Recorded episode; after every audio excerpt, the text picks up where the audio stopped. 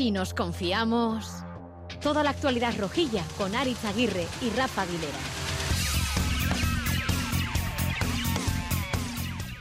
A León un fin de semana sin victoria, pero también sin derrota de Osasuna. Y no es el chiste fácil ¿eh? de todos los parones ligueros de porque no hemos jugado. No, porque Osasuna ha jugado. Osasuna femenino empató a cero contra el Alavés en Gasteiz y no ha sido empate a nada, ¿eh? porque las rojas merecieron la victoria, al menos hicieron más que el Alavés. Buenas sensaciones, creo que el equipo ha estado serio, hemos estado compactas, hemos tenido ocasiones. Sabíamos dónde veníamos, el Alavés al final es un equipo eh, recién descendido que va a querer estar, estar ahí arriba ¿no? en, en la clasificación, que va a ir creciendo y bueno, ha sido un partido muy competido, bonito y serio por nuestra parte. Yo creo que el equipo una vez más ha dado la cara, ha sido capaz de mantener la puerta a cero ante un buen equipo y bueno, esto es eh, suma y sigue. es muy difícil, muy difícil eh, mantener la puerta a cero un día, pues ya conseguirlo tres, ¿no? Tres días seguidos que llevas, pues dice mucho de, la capacidad de trabajo que tiene el equipo, de sacrificio, que es muy importante esa capacidad de sacrificio y este es el, camino que nos hemos marcado y a seguir así.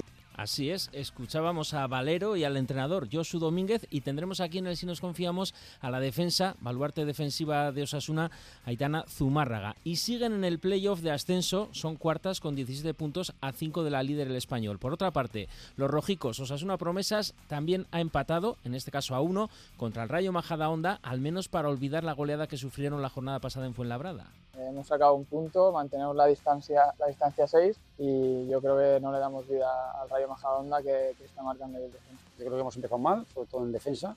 Bueno, nada más empezar la segunda parte hemos conseguido marcar y cuando el partido era más para nosotros no hemos, no hemos podido ganarlo. al final estamos jugando con gente muy joven y se nota, y se nota hemos terminado contra juveniles ¿no? y estoy, estoy contento de que los juveniles poco a poco vayan, vayan entrando, vayan cogiendo Escuchábamos al goleador Jorge Moreno y también a Castillejo, el entrenador de Osasuna Promesas. Repasaremos la cantera y el Promesas con Soto Gorri en la tertulia roja de hoy, que aun mirando para abajo en la clasificación mantienen a 6 puntos el descenso y son decimoterceros con 17 puntos. Y sobre el primer equipo, pues que tampoco ha perdido, gracias al parón liguero, pero que también deja un interesante empate a dos en el amistoso en Mendizorroza contra el Alavés antes de descansar unos días. Pues para hacer balances y repasos generales vamos a aprovechar este tercer parón liguero como quien aprovecha para hacer limpieza general en casa cuando tiene un respiro del ajetreo del día a día. Y para eso hemos convocado una vez más a nuestra comisión de control y seguimiento de Osasuna con los periodistas que cubren la actualidad rojilla.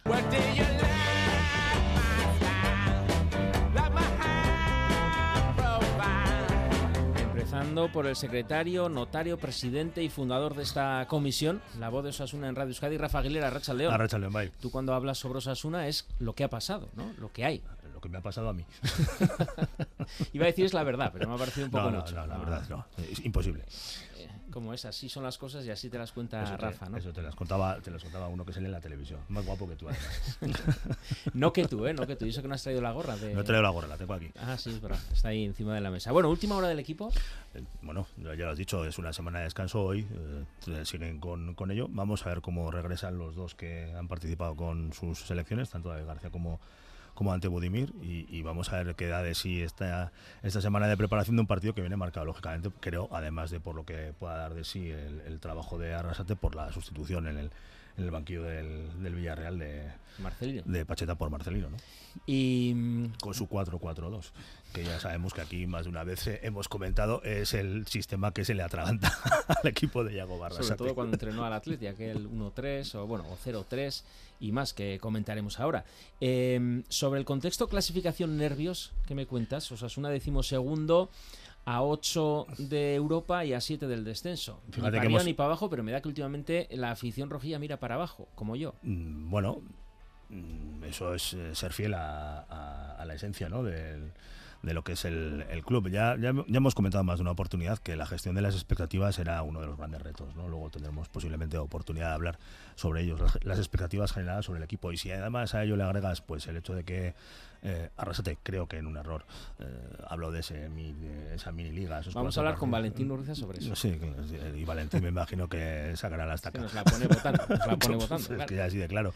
Eh, creo que cometió un error. Además, implícitamente lo reconoció cuando se le preguntaba por ello en la sala de prensa en Tajonar, después de aquella, derrota contra el, Real Madrid, al, abrir una expectativa sobre el resultado del equipo en este, en este tramo de liga entre parones FIFA.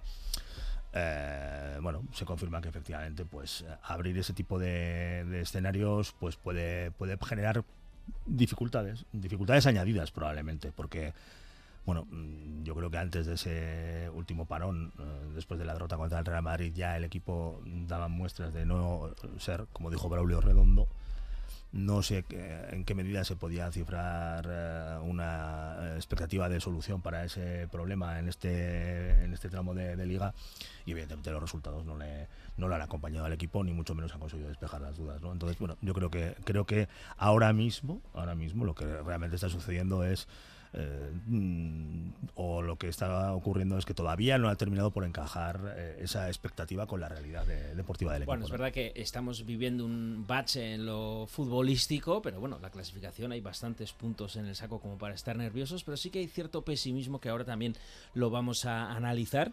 Hoy os aviso eh, que vamos con música argentina, que está de moda esta mañana tras las elecciones de ayer, y no precisamente por Messi, sino por otro Mesías. Para vos, lo peor es la libertad. Estoy rodeado de viejos vinagres. Pues a ver cuánto de vinagres son los que me rodean. Iñaki Verástegui, periodista de Euskadi Ratia. Arrachal León. Arrachal León. Es el corresponsal osasunista de Euskadi Ratia. Vamos a ver, ¿tiene Osasuna más puntos que juego? Para mí no. Eh, yo creo que. Vinagre de Módena. Vinagre de Módena. Yo creo que la clasificación no me genera mucha angustia. Eh, lo que me, genera más eh, dudas es eh, que no tengo la sensación de equipo de la temporada pasada. La temporada pasada veías al equipo y dices, bueno, puede ganar o perder, pero veo al equipo que está más cerca. Este año le veo siempre un poquito más lejos de, ganar los partidos.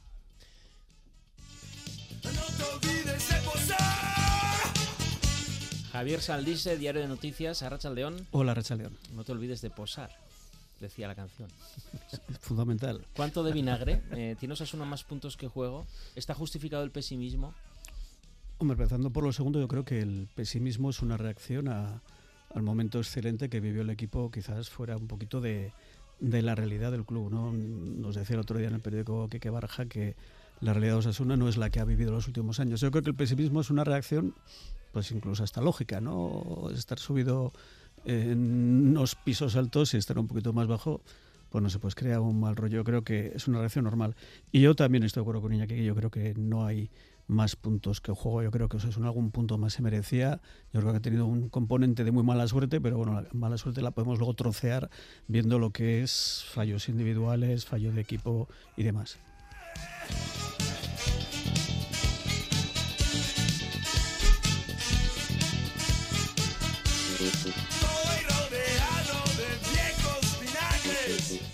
No sé si vinagre, no sé si viejo, Nacho Machín, director de Gara. O sea, director de Gara. Periodista de Gara, no lo, vaya, no lo voy a subir. Son los galones, son los galones y la edad. Es que ha estado aquí tu director esta mañana, quizá por eso me. Sí, sí. Por cierto, le he sacado un café. Mm. Estaba de tertuliano. A ti no te he sacado, pero bueno, no porque no seas director, ¿eh? No, sino. bueno, pero hablando de viejos y vinagres, ¿tú qué me dices?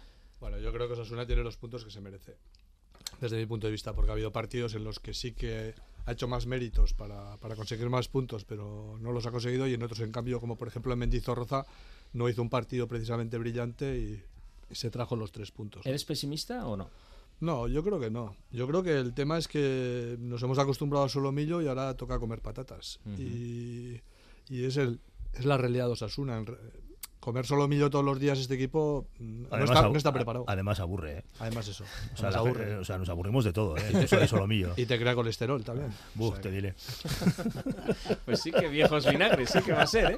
¿eh? Bueno, pues nada, aquí ya sabéis que no sé si Osasuna juega o no eh, con esa calidad del solomillo, pero aquí siempre escucháis solomillo y también huevos fritos, pero buenos, ¿eh? Huevos fritos con jamón, tomate, eh, longaniza, lomo, bueno, eh, almuercico sanferminero todas las horas aquí, todos los lunes de 3 a 4, porque ya sabéis, estamos en tu FM habitual de Radio Euskadi, también en eh, en AP Nayeran, en la página Si nos confiamos, clicando Radio Euskadi Plus y después podéis escuchar toda esta tertulia íntegra en tus plataformas podcast habituales, por ejemplo Spotify y iBox, porque nos viene muy bien que si nos confiamos somos muy malos, pues para que no nos confiemos de aquí a lo que resta de temporada. Si nos confiamos Toda la actualidad rojilla en Radio Euskadi. Queremos.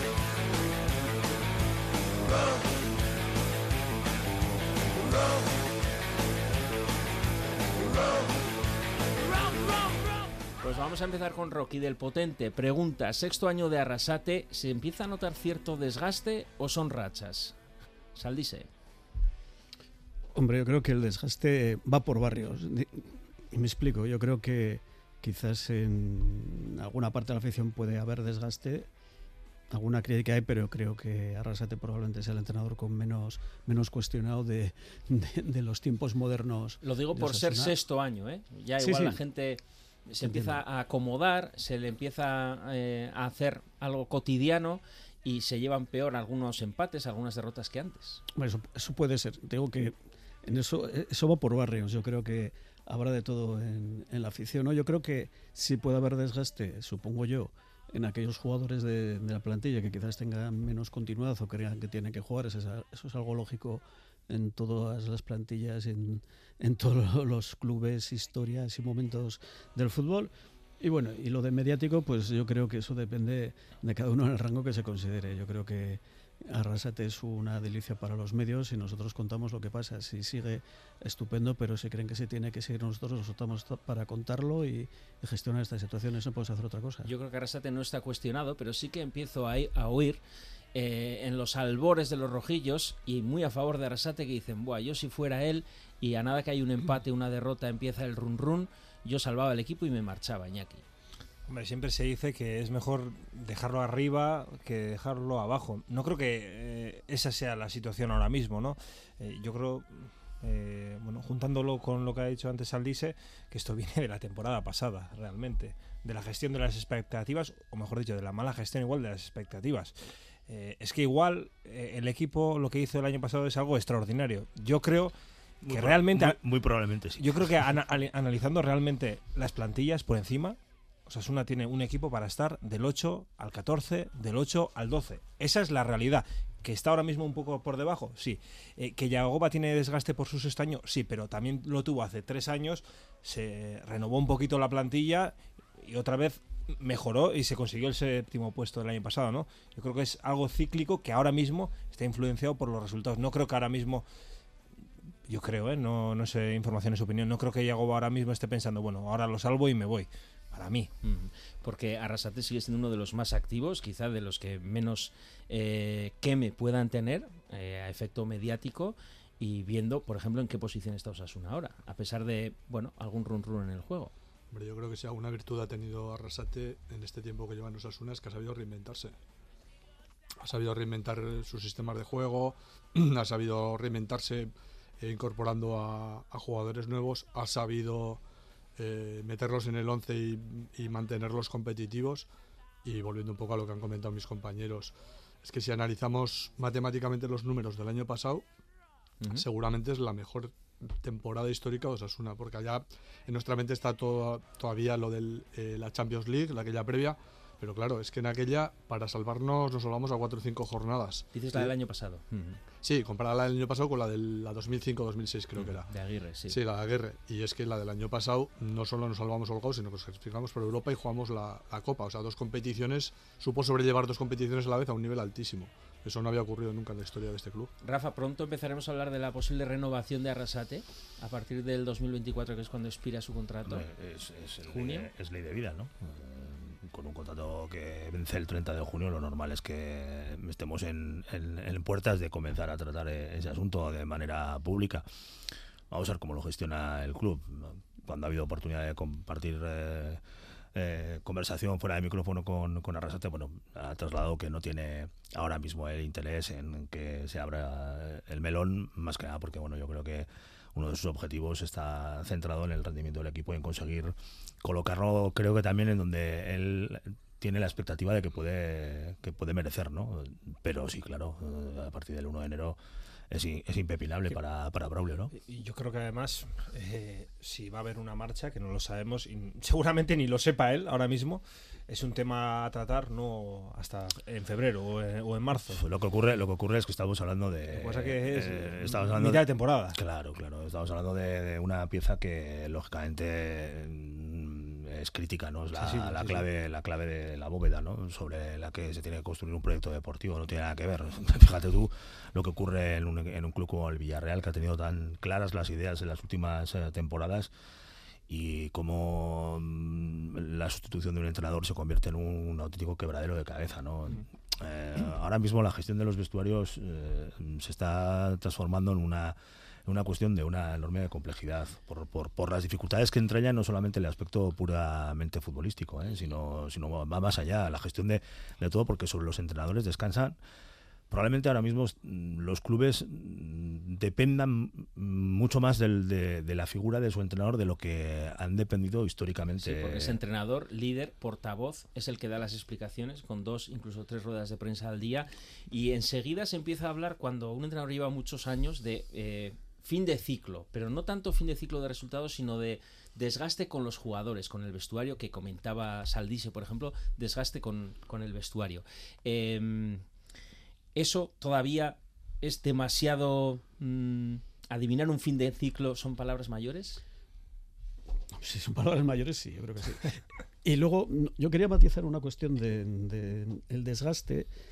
Eh, yo creo que Arrasate no está desgastado en relación a la junta directiva, que es un punto muy importante. Yo creo que Arrasate es el parapeto ideal, en el buen sentido de la palabra, de la gestión de, de este club. Es decir, no, yo creo que no hay motivos para cuestionar a Arrasate. Evidentemente, lo ha dicho Nacho, estamos con 14 puntos, lo ha dicho Iñaki, estamos en un sitio normal, digamos, para lo que es Osasuna, pero mm, para una directiva tener Arrasate, para la directiva Sabalza tener Arrasate, es que es maravilloso. No hay nadie que pueda venir a Osasuna ahora mismo, creo yo, que lo pueda hacer mejor que Arrasate. Ojalá llegue alguno en su momento y lo haga mejor. Pero este es el entrenador que ha subido todas las expectativas que, que podemos tener a corto plazo y que mantiene el equipo a primera, que luego vamos a hablar un poco de la deuda, pero este es el señor que mete el dinerico aquí en la hucha, porque si no hay primera, No hay- la cosa no, no furrula. Nacho, ¿querías comentar algo más? Sí, no, que el- ese ciclo, yo creo que el ciclo deportivo, yo creo que ha sido el año pasado, con la salida de Oyer, Torres. Hay jugadores que han sido muy importantes en el ascenso y en segunda, como fue Rubén García, por ejemplo, que están dejando de tener protagonismo. Y todo eso ha ido cambiando, ha salido gente de la cantera que ha cogido esa responsabilidad, por decirlo de alguna manera, y que ha reemplazado a esas, a esas piezas que antes eran vitales. Y ahora hay una apuesta de futuro. Yo creo que además Arrasate ve que aquí creo que está a gusto, puede, digamos, está, tiene un equipo amoldado a su, a su esencia futbolística y luego encima tiene un equipo de futuro. Tiene ahora unos chavales que, que todavía no han dado el 100% y que a, corto o medio plazo todavía eh, pueden, pueden dar alegrías a la afición, ¿no? Está todo mal y no te relajes, un te puede llevar. Si la capa de ozono Tomando como punto de partida el último partido, el empate ante Las Palmas y de cara al Villarreal, ¿en qué hay que mejorar, Iñaki? Yo creo que en lo que ya se, ya se mejoró contra Las Palmas, eh, que fue en la organización defensiva, eh, el entramado defensivo. La cuestión es que te tiraron una vez y te metieron el gol. Yo creo que el primer paso, el equipo, el primer paso importante ya lo dio. Y ahora, pues, seguramente toque afinar todavía más en esa propuesta defensiva, ¿no? En encajar menos. Es que ha encajado los últimos. Todos los goles que ha encajado han sido en todos los tiros que le han echado. Entonces, todavía una vuelta de tuerca más en eso. Yo arriba no estoy viendo tan mal al equipo, realmente. Eh, Saldise, ¿qué hay que mejorar? Pues el gol, en- en no encajarlo y, y hacerlo. Yo creo que el otro día con Las Palmas, en mi opinión, creo que Las Palmas ha sido el peor equipo que pasa por el Sadar. Peor que el Granada, creo yo. No, tiró una vez a puerta, fue gol, pero una propuesta ofensiva realmente raquítica. A mí me parece un equipo que, bueno, pues era complicado meterle gol y demás. Bueno, hecho solo metió su central, pero yo creo que esa es una para, para ganar en casa, tiene que hacer un poquito más. Yo creo que el gol, no encajarlo y, y- y generar más es lo fundamental de esto. Nacho. Osasuna. Sí, bueno, coincido con, con mis compañeros. Yo creo que el- defensivamente es donde el equipo tiene que mejorar. Y no me refiero solo a la zaga, a todas las líneas. Este equipo el año pasado presionaba mucho mejor. eh, se ha visto contra rivales en el Sadar que han roto muy fácil las líneas de, de presión. Y ahí yo creo que el equipo tiene, tiene que mejorar bastante a la hora de cohesionarse entre las, entre las líneas. Mm, ¿Y qué hacemos bien que hay que mantener, Rafa? Hombre, está claro que lo indicaba antes Iñaki, ¿no? mirando la cifra de goles que ha marcado Osasuna esta temporada, yo creo que por ahí no puede yo creo que no, no se le puede poner eh, muchas muchas pegas o muchos peros a- al equipo, ¿no? Teniendo en cuenta que además viene de ser Osasuna la temporada pasada uno de los equipos menos goleadores de, de la categoría. Su virtud estuvo precisamente en ser capaz de, de guardar el valor de cada uno de los tantos que y de incluso incrementar el valor de cada uno de los tantos que conseguía. Yo creo que mm, volviendo a tu pregunta anterior, el- la consigna es cero, la portería cero. Eh, lo comentamos también hace unas semanas aquí en esta tertulia la temporada pasada.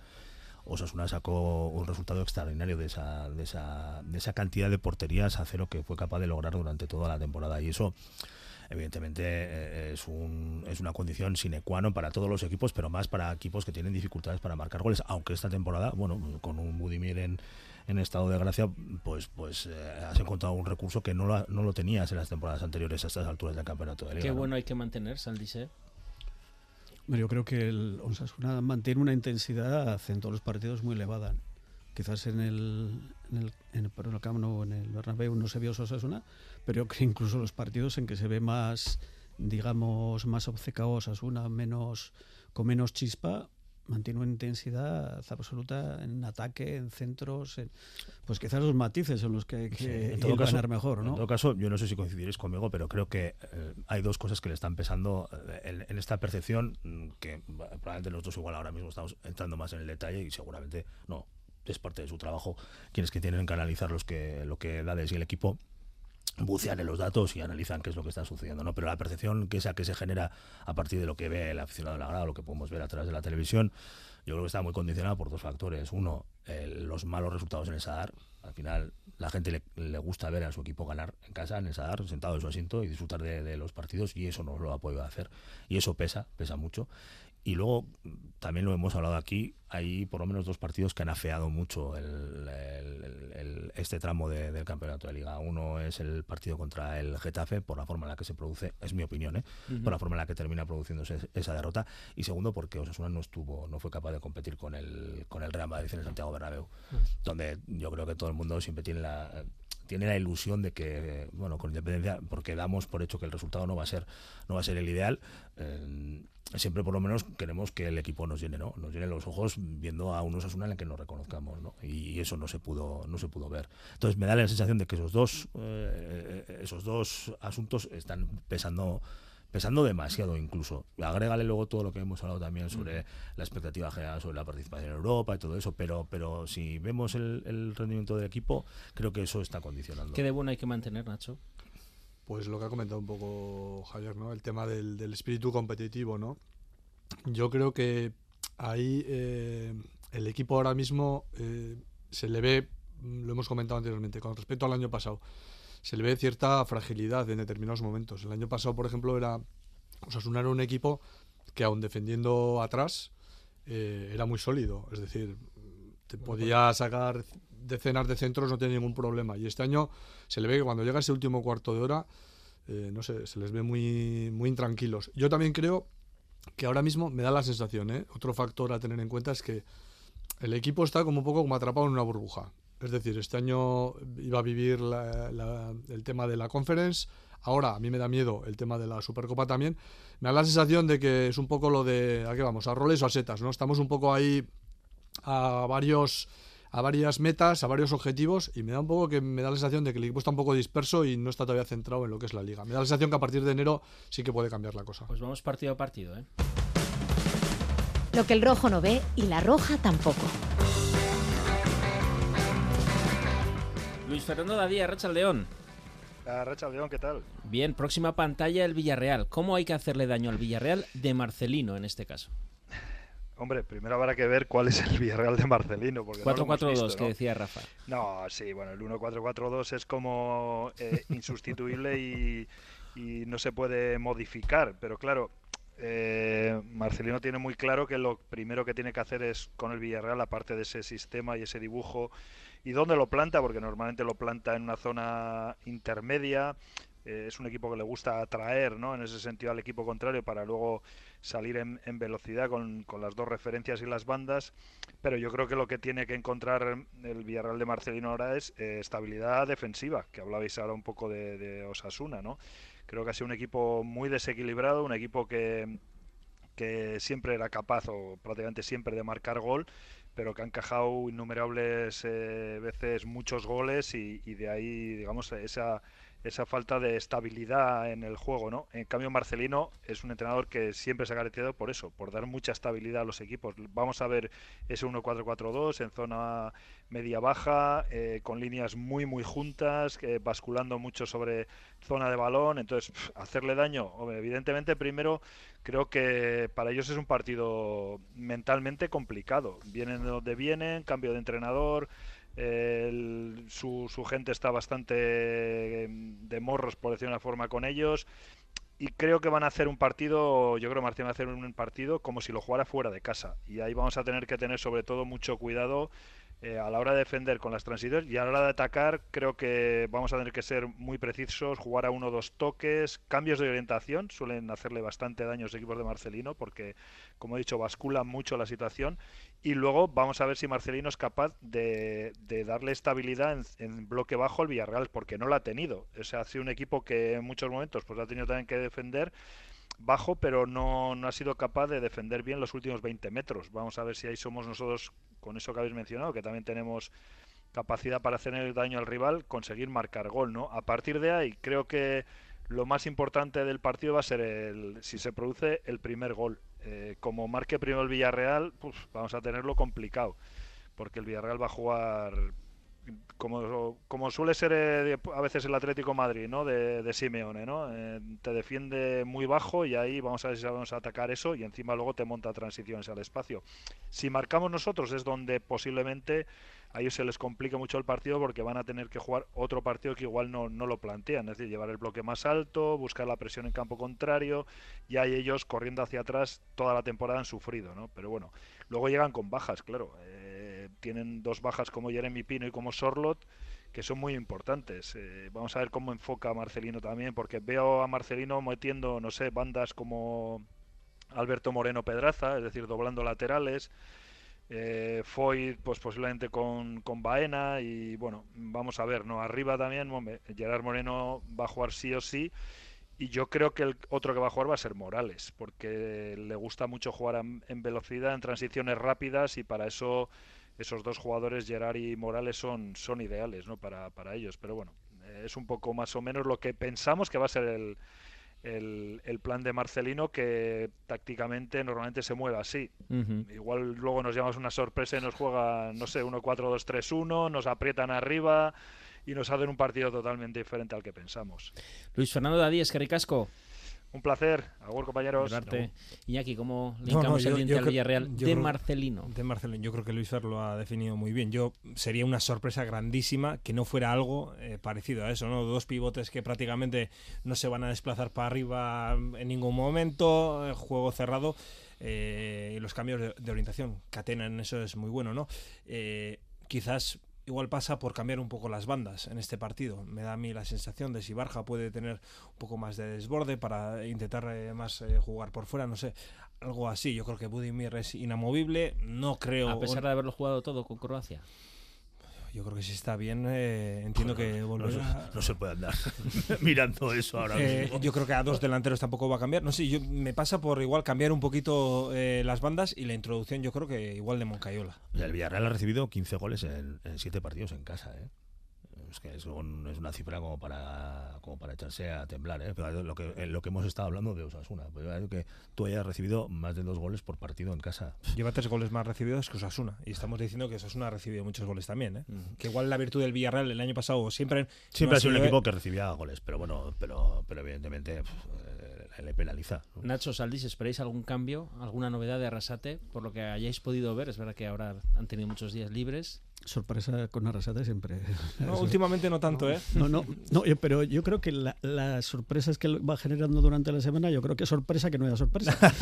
Porque la, verdad plantea una serie de cosas y no, la verdad es que no vemos nada. Como decía Mendilibar, miramos miramos el pasto y somos como las vacas, ¿no? Como decir. Pues yo creo que si alguna sorpresa habrá, yo creo que tendrá que amarrar. Yo creo que el Villarreal es muy buen equipo y claro, con esa expectativa tienes que primero no encajar, que es lo que hemos comentado antes, y luego a ver qué pasa, creo yo. Sí, Nacho. que, sí que es cierto que en las últimas jornadas nos ha sorprendido precisamente Arrasate por no sorprendernos, ¿no? Por mantener prácticamente al mismo bloque y encima viniendo de resultados no positivos, lo cual todavía era, todavía era más raro. Pero bueno, también es verdad que ahora ha habido un parón, ha habido 15 días. Quizás él también cree que ha habido jugadores pues de su máxima confianza que han recuperado igual físicamente mejor y puede mantener.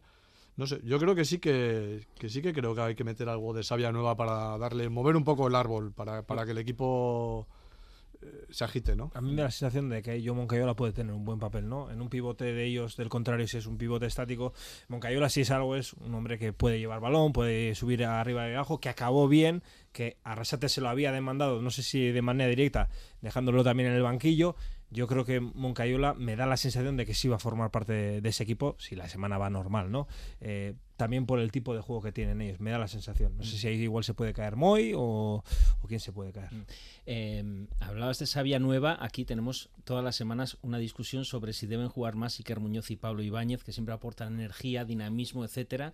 Pero claro, en la otra eh, parte de la balanza está en que tienes que quitar a jugadores muy consagrados. Saldise, ¿qué Hombre, aportas en esta discusión semanal?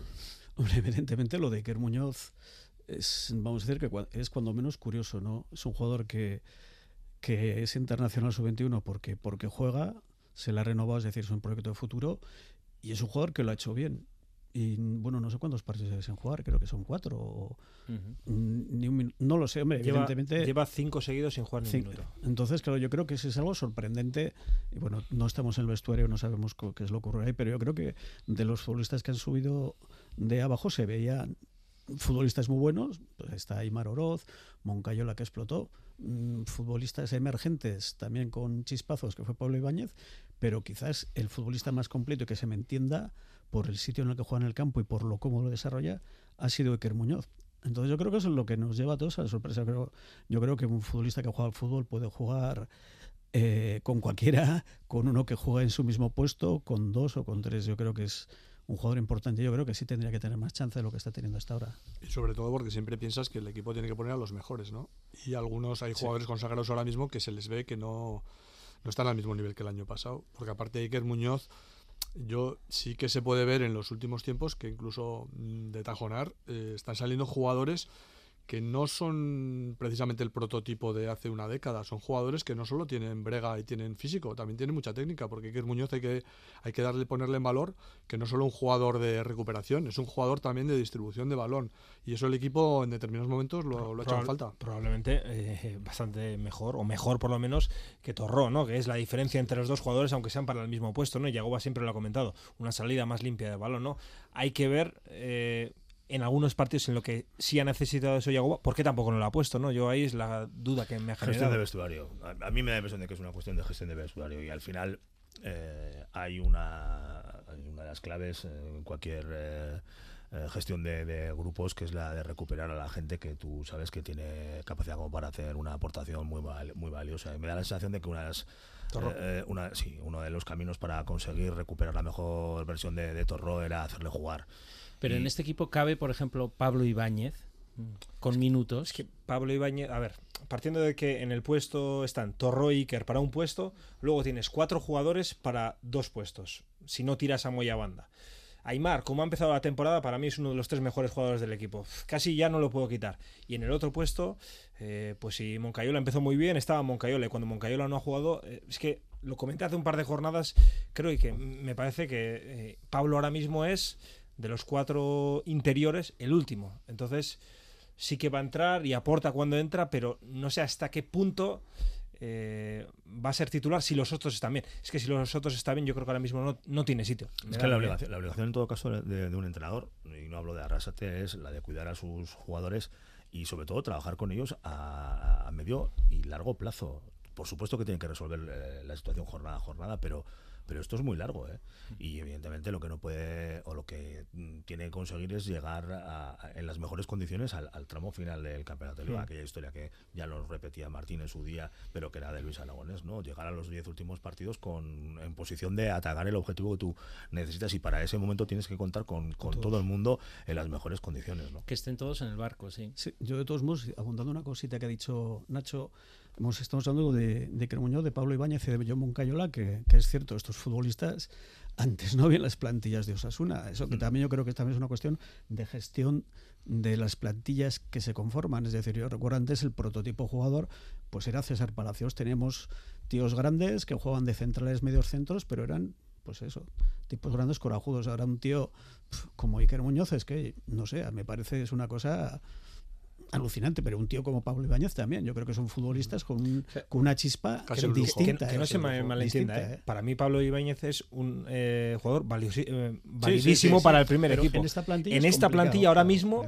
tiene a cuatro, a tres jugadores por delante en su puesto. Bueno, eh, estamos a caballo entre, vamos a utilizar ya dos mini liguillas. La primera que planteó Arrasate y ahora yo voy a plantear otra un poco para meter esto, porque luego hay cinco partidos. Bueno, de esto quiero hablar con nuestro coach, con Valentino Urriza.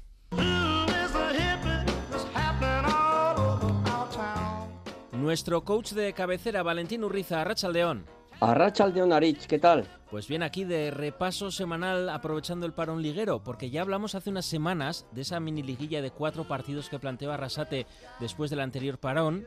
Y lo hemos acabado con una victoria y un empate. Cuatro puntos de 12 y esa goleada en casa dolorosa del Girona. ¿Y ahora qué? Bueno, pues ahora eh, me imagino que volveremos a la dinámica del partido a partido. Eh, habrá que recuperar a la gente, eh, como esté mentalmente, físicamente, y nada, hay que seguir dándole, evidentemente. Pero ¿cómo se le da la vuelta a un objetivo no conseguido en esa evaluación del desempeño que le llamáis vosotros, esa valoración del resultado?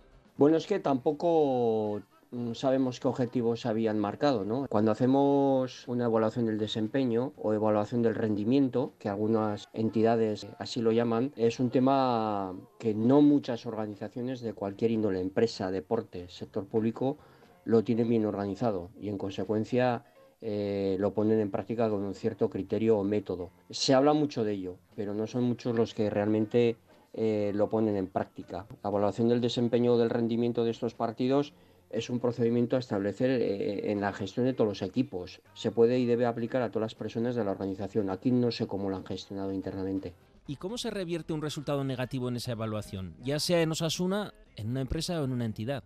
Es un proceso que tiene que estar incorpora- incorporado en la organización. Esto no se improvisa, porque no solo hay que hacerlo, en este caso a los jugadores o a los empleados en otro caso, eh, sino hay que hacerlo a, todos los niveles. El objetivo principal aquí suele ser medir, controlar y evaluar el, rendimiento de cada integrante del equipo o de, o- o de cualquier organización para mejorar los resultados colectivos de, de la organización, ¿no?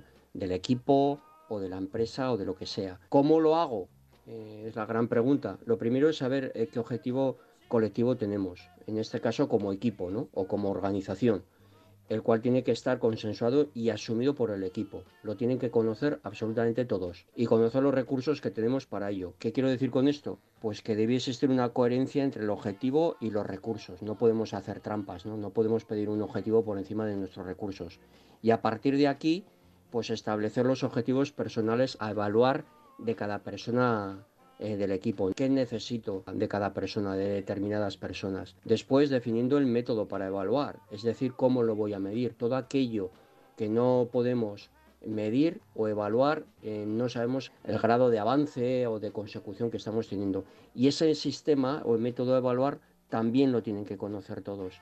¿Y esa evaluación es jerárquica, vertical o es asamblearia más horizontal? ¿Es colectiva? ¿Es individual? Primero hay que eh, trabajarlo el por qué, ¿no? Un análisis de dónde hemos fallado. Desde el staff, que es lo que no ha trabajado bien. Después hay que valorar lo que ha hecho cada jugador y a partir de ahí hacer un análisis, ¿no? Y poner encima de la mesa, eh, con el sistema que tenemos de analizar todo esto, dónde hemos tenido los fallos. Una capacidad de análisis y de evaluarlo y cambiar o modificar lo que haya que hacer para que todo siga adelante, evidentemente. Ahora Valentín da la casualidad que se abre otra mini liguilla, digamos, de cinco partidos antes del siguiente parón, en este caso el parón navideño, con dos partidos en casa contra la Real y contra el Rayo y tres fuera, el Villarreal que ya hemos comentado, el Cádiz y el Mallorca.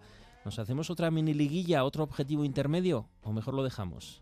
Bueno, es una técnica que como comentamos en otras ocasiones se puede hacer, pero yo no soy partidario de ella y además tal y como se está desarrollando esta temporada, ¿no? Bajo mi punto de vista, lo más adecuado que habría que hacer en este parón que tenemos ahora es resetear el staff, hablar con dirección deportiva y luego evidentemente por escalón pues con los jugadores. No, vamos a ver. ¿Cuál es nuestro próximo objetivo? Pero real, lo tienen que conocer todos. Oye, pues mantener la categoría, porque ¿cuál tienen otro? No lo sé. Vamos a ver, ¿con qué recursos tenemos? ¿Y cómo lo vamos a afrontar? Y a partir de ahí, partido a partido. No nos hagamos mini liguillas, historias de estas, porque tal y como está el equipo, eh, anímicamente, de juego, sobre todo de resultados, porque hay momentos que en el juego no se está haciendo mal, pero los resultados no están acompañando, de concentración, que yo veo muchos problemas, sobre todo a la hora de defender. Entonces, lo que hay que hacer es un análisis global, partiendo del objetivo, qué le voy a pedir a cada jugador y partido a partido. Coach Valentín Urriza, Escarricasco. Escarricasco, Aritz. Agur. Por meter en el ojo a Valentín, vale, no va a haber otra mini liga, vamos partido a partido. Pero de estos próximos cinco partidos hasta que llegue Olencero, eh, ¿qué es lo que os preocupa? No, tenemos a dos partidos muy exigentes en casa contra la Real y contra el Rayo y fuera, bueno, Cádiz y Mallorca. Mallorca siempre es complicado con Javier Aguirre y el Villarreal empezando por este mismo domingo. Lo comentamos un poco eh, a micrófono cerrado, ¿no? Es la sensación de sabor agridulce que está un poco extendida esta temporada, sobre todo entre los aficionados, viene por los partidos de casa. Eh, el año pasado, hace dos temporadas, en casa no se ganaba y fuera de casa se ganaba y íbamos bien, pero la gente no disfrutaba. Y este año ese, ese pesimismo yo creo que está instalado porque en casa has perdido o no has ganado partidos que tenías que haber ganado y de ahí viene el cambio para mí, para esta segunda parte o estos dos tercios de, de temporada que quedan. Ya sabes que yo no soy partidario de esto, pero si la Venga, dejas a no bot- soy, pero- Si la dejas a botes, pues evidentemente el- el- la clave de este tramo antes del parón de, de Navidad están los dos partidos en casa, porque además uno de ellos tiene premio. Tiene premio gordo en el caso Es de ganarle a nuestra bestia negra después del Cholo, ¿no? que es la Real en la- general sí. y Manol en particular. Y el Getafe. y el Getafe. Eh, pero también queremos hablar de las rojas. Aitana Zumárraga, defensa de Osasuna, Arracha León. Hola, buenas tardes. A la vez 0, Osasuna 0. Parece que merecisteis algo más, ¿no? Aunque, bueno, empate también en, en balones a los postes. Sí, bueno, fue un partido yo creo que muy disputado y, y, bueno, el empate te diría que podría llegar a ser hasta justo porque creo que los dos equipos competimos a, un gran nivel, pero sí que es verdad que en el último tramo del partido pues somos nosotras las que tenemos esas ocasiones más claras y por eso pues te vas con ese sabor de boca quizás un poco agridulce porque sumar siempre es bueno y más fuera de casa, además con una portería cero, pero sí que nos hubiera gustado habernos llegado a los tres puntos. Quitando el partido de la Copa de la Reina, que fue un partidazo y perdisteis, pero lo luchasteis hasta el último minuto contra un primera como el Betis, eh, en Liga, tres partidos consecutivos con la portería cero. Sí, la verdad, venimos de, tres victorias y de este último empate de, ayer y lo que dices, tres porterías consecutivas con la portería cero, o sea, tres partidos, y eso pues bueno nos hace mantenernos ¿no? con, la cabeza bien alta porque al final creo que en esta categoría es muy difícil no encajar gol y pues habla un poco de la solidez del equipo ahora mismo defensivamente que creo que es un punto muy importante para, para conseguir puntos en esta categoría. Y en los últimos partidos estáis ganando en nivel de competitividad, ¿no? Eh, ni qué decir tiene ese partidazo de la Copa de la Reina, pero también en todos los partidos estáis siendo muy competitivas. Sí, yo creo que al final eh, pues tenemos una plantilla muy competitiva también, que, que entre nosotras hay competición para jugar, que nunca sabes si va a jugar una o la otra y eso nos está haciendo pues trabajar mucho entre semana para, para conseguir esa titularidad y en consecuencia pues el nivel de, de fútbol del equipo en, en, los fines de semana pues ha subido mucho y creo que es lo necesario para poder optar a, a las posiciones altas de la tabla de aquí a final de temporada. Eh, próximo partido contra el Alba en mitad de tabla, eh, en estos momentos aún y todo están a dos puntos, están sextas eh, en mitad de tabla para arriba a las once y media el domingo. Eh, ¿Os da tranquilidad estar en puestos de playoff cuartas o no es suficiente o, o sí? Bueno, a ver, nosotras estamos tranquilas más que por la posición en la tabla, por el trabajo que venimos realizando. Al final, eh, creo que los, los, resultados de los últimos partidos han sido muy positivos para nosotras y es lo que nos tiene que, que llevar a seguir dándole caña y, y, a intentar conseguir los máximos puntos posibles antes del paro navideño. Entonces, pues tenemos muchas ganas de que llegue el partido contra el Albacete este fin de semana. Creo que que ganando en casa pues nos podemos hacer muy fuertes y, y, y, yo creo que en ese momento pues valoraremos más el empate de este fin de semana. Por tanto, considero que, que es muy importante que hagamos un partido igual de serio que, que, lo que venimos haciendo para ver si sacamos los tres puntos en Tajonar. Aitana Zumarga, defensa de Osasuna, es que ricasco. Gracias a vosotros. Bueno, ya hemos repasado lo que han hecho las rojas, empate, empate también de Osasuna Promesas. Vamos a mirarle a nuestra cantera, a las perlas sin explotar o explotadas.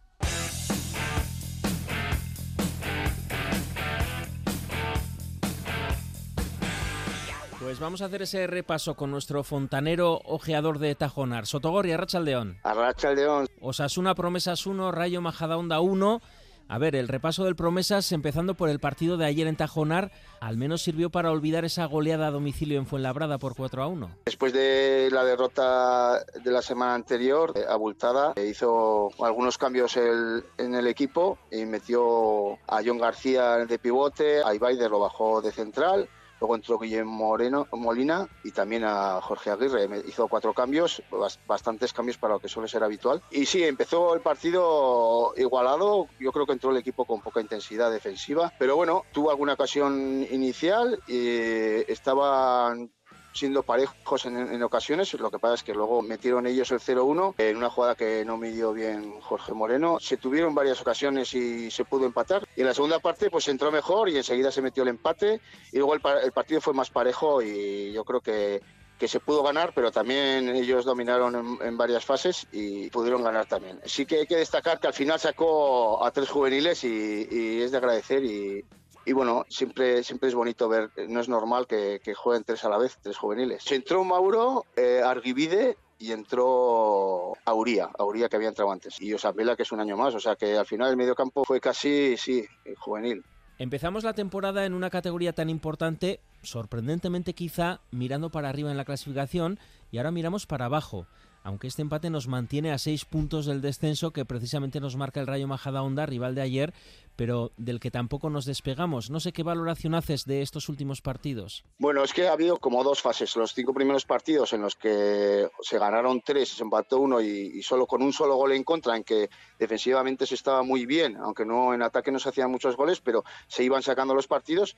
Y luego los ocho últimos, que solo se ha ganado dos partidos y ha habido cinco derrotas y el empate de ayer. No se está acertando en defensa y se está pagando. Habría que volver a esa primera etapa en la que éramos defensivamente mejores, aunque luego, pues bueno, en ataque no, no tuviéramos tantas ocasiones que ahora se están teniendo, pero bueno, pero, pero no se están sacando los, los partidos. ¿A qué jugadores destacarías de las últimas semanas? Yo destacaría a los básicos de- en, el, en el equipo, que son Eneco, que lo juega todo, Joldi, Osambela, Svensson, que son los fijos, y Baider, Jorge Moreno ahora y Adam- Adama también, que lleva todo- toda la temporada jugando. Pues precisamente te quería preguntar por dos jugadores, uno el que has comentado, Eneco Aguilar, que le vemos en todos los sitios del campo en los últimos partidos, incluso hace dos jornadas metiendo gol. Es el más fijo de todos, es polivalente, juega en varias posiciones, es un jugador con llegada, eh, es el que más minutos lleva del equipo.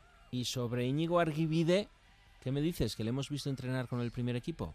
Bueno, Arguivide hasta al principio de temporada no entró nada, eh, hasta la jornada 10 o por ahí. Ha, ha pegado el salto desde el juvenil, se ha, eh, digamos, saltado la etapa del, del Subiza y bueno, eh, cuesta entrar. Cuando entras así, cuesta entrar bastante. Últimamente lo está metiendo algún minuto Castillejo, pero bueno, ayer lo metió, por ejemplo, en banda, que normalmente juega, está jugando desde juvenil y se está jugando en lateral, aunque su posición desde crío era en banda. Ahí va, va acumulando minutos.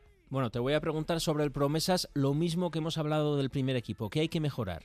Hay que mejorar un poco la intensidad de las últimas jornadas. Yo creo que defensivamente tenemos que ser más intensos y más Osasuna, más intensos para que no te hagan tan fácil igual los goles. ¿Y qué es lo bueno que tenemos que mantener? Yo creo que desde el principio de temporada lo que hay que mantener es el juego que se parezca al primer equipo, como siempre. Es- esa disposición que hacen intensa, presionar arriba, eh, un juego de conjunto, eh, sin pensar un poco tampoco en, las individualidades tanto. Poco a poco, a ver si vamos en- eh, volviendo a la primera fase de la temporada.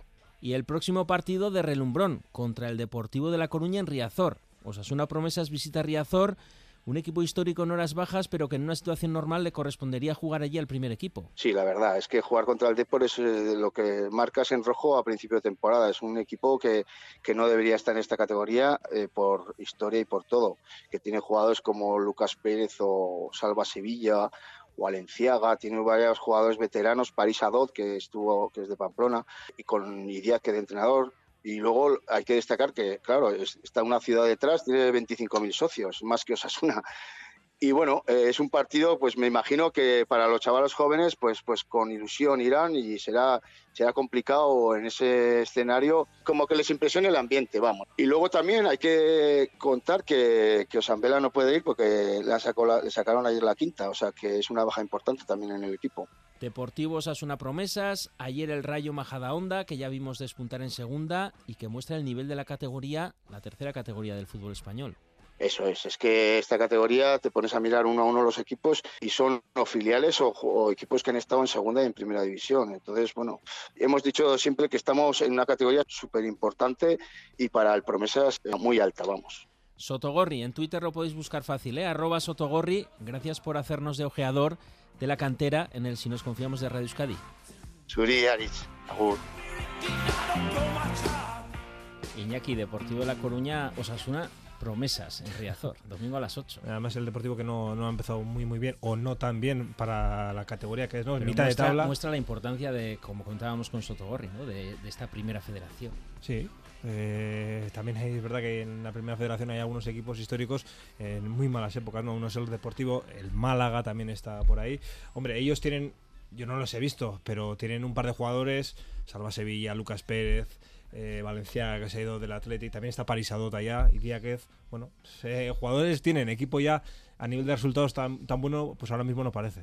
Oye, eh, Saldise, mm, como lo comentabas al inicio, ¿cómo veis la junta directiva tras la asamblea y la aprobación de las cuentas y los presupuestos? Bueno, pues yo veo a la Junta, no, no he seguido mucho este tema, la verdad no me ha tocado, pero lo, lo que sí he seguido, pues está deseando que el equipo sea en primera, porque es la única cuenta que te sale. Es, así de claro, y yo creo que, que si el equipo por primera, yo lo he dicho antes, es el, el único ingreso mm, sostenible que sostiene y mal una plantilla de la máxima categoría es la televisión y por ver los tiros. Y, y también veo a la directiva que después de haber eh, lucido músculo con con algunas digamos no ventas de jugadores y demás bueno para vender primero tienen que venir también ofertas interesantes pues está cayendo a morir al palo. Pues hay que vender jugadores que nadie dudamos que es una de las eh, circunstancias que Osasuna tiene que afrontar y ya no se puede sacar musculatura diciendo que solo eh, voy a vender por la cláusula y demás cuando hace falta dinero pues una of- buena oferta se investiga Eh, siempre. Ya se ha dicho en la mesa, va a llegar el momento. Uf, Es que eso baja el precio. Una Mucho. barbaridad. Rebajas de Navidad. Mucho. Nacho. Bueno, la realidad es que también el apoyo tan mayoritario que tenía ese, esta asamblea de compromisarios hecha un poco ad hoc para esta junta directiva, eso también ha bajado. Bueno, 70% todavía. Sí, bueno, pero ya no es el mismo apoyo de, Ya no es de la última 90 y vez. tantos. Eso Mm. es, eso, y es una bajada importante. ¿eh? Yo veo también un poco que, que la gente eso de los números negativos, mm, aunque esto es macroeconomía y los que intentamos llegar a final de mes como podemos, sumamos y restamos cosas muy, muy significantes, pero sí que es cierto que la gente ve ahí los números negativos y eso, y eso marca. Y aún y todo, a mí me sorprende bastante que la masa social rojilla está bastante tranquila con el tema este de la economía, porque Ujú. mientras entra la pelotita no hay problema, pero ojito que no hace tanto, hace menos de una década, estábamos a punto de desaparecer. En un minuto, a ver si me respondéis con una palabra. ¿eh? Debilidades en estos momentos de Osasuna, Iñaki. Eh, fragilidades defensivas, sobre todo quitando un poco el partido de las palmas. Fortaleza, Rafa. la- lo que siempre hemos comentado, la continuidad y el, el- el hecho de, de- lo que- la continuidad que refleja o que representa Arrasate. Amenazas, Saldise. pues tristemente la amenaza está en casa no saber ganar en casa Oportunidad. Sabia Nueva. Sabia Nueva. Oye, 30 segundos, ¿eh? Seguimos. Debilidades. Eh, eh, Saldise. Pues yo no me salgo de casa, seguimos débiles en casa y, y es una amenaza y es una debilidad todo. Fortaleza, Iñaki. Eh, calidad de la plantilla, aunque no estén en su mejor momento algunos. Amenaza, Nacho. Puede entrar en una dinámica negativa. Oportunidad, 10 segundos. Es a dar. Pues nada, lo comentamos el próximo lunes, ¿eh? Ese Villarreal Osasuna, esa es tú, Gubeti Gorriak.